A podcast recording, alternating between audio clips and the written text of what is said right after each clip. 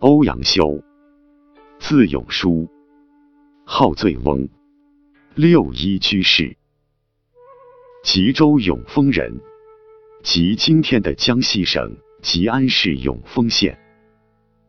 北宋政治家、文学家，且在政治上。富有盛名。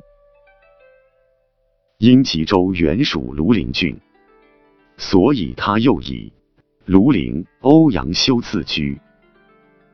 官至翰林学士、枢密副使、参知政事，谥号文忠，世称欧阳文忠公。后人又将其与韩愈、柳宗元和苏轼合称。千古文章四大家。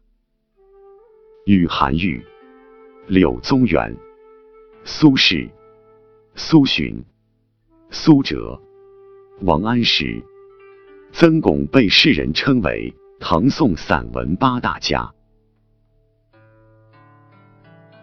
欧阳修前期的政治思想，反映了中小地主阶级的利益，对当时经济、政治和军事等方面的。严重危机，有较清醒的认识，主张除积弊、行宽减、务农节用，与范仲淹等共谋革新。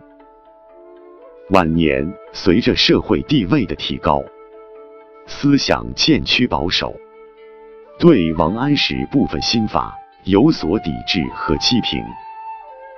欧阳修在中国文学史上。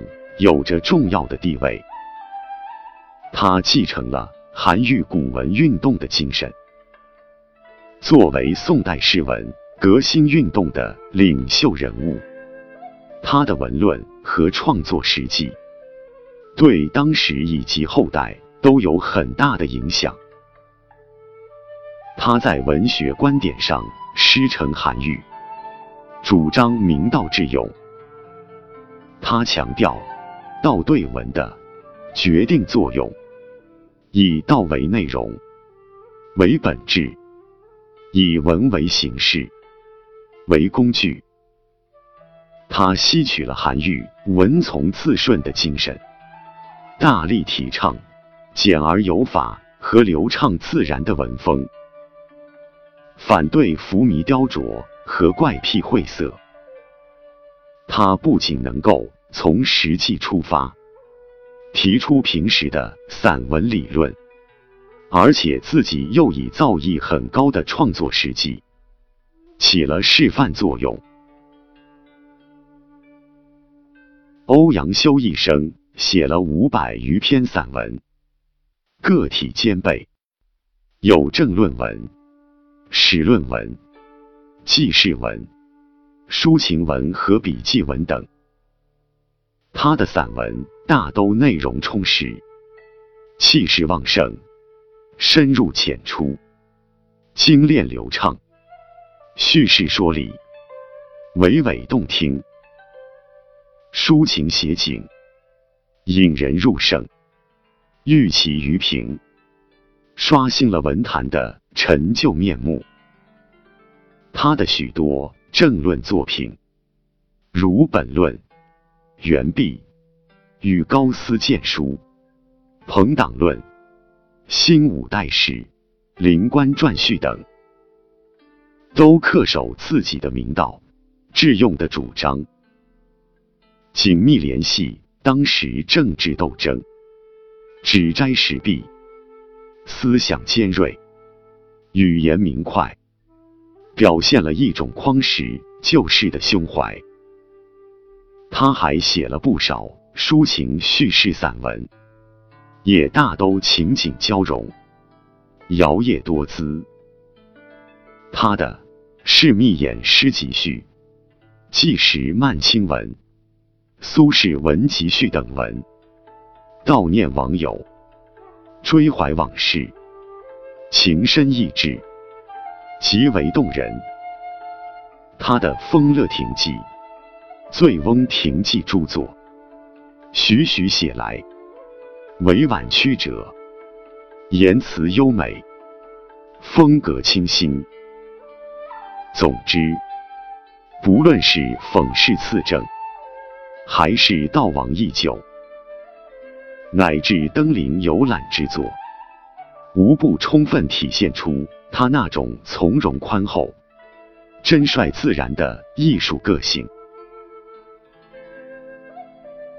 欧阳修词作的主要代表作有《采桑子》《群芳过后西湖好》《诉衷情》《清晨帘幕卷秋霜》《踏沙行》《后馆梅残》《生查子》《去年远夜时》《朝中错》《平山蓝剑已晴空》《蝶恋花》《庭院深深深几许》。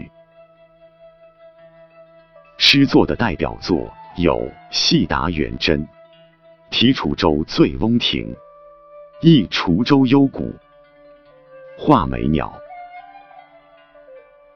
欧阳修大力倡导诗文革新运动，改革了唐末到宋初的形式主义文风和诗风，取得了显著成绩。由于他在政治上的地位。和散文创作上的巨大成就，使他在宋代的地位有似于唐代的韩愈。他荐拔和指导了王安石、曾巩、苏洵、苏轼、苏辙等散文家，对他们的散文创作发生过重大的影响。他的平易文风还一直影响到元。明、清各代，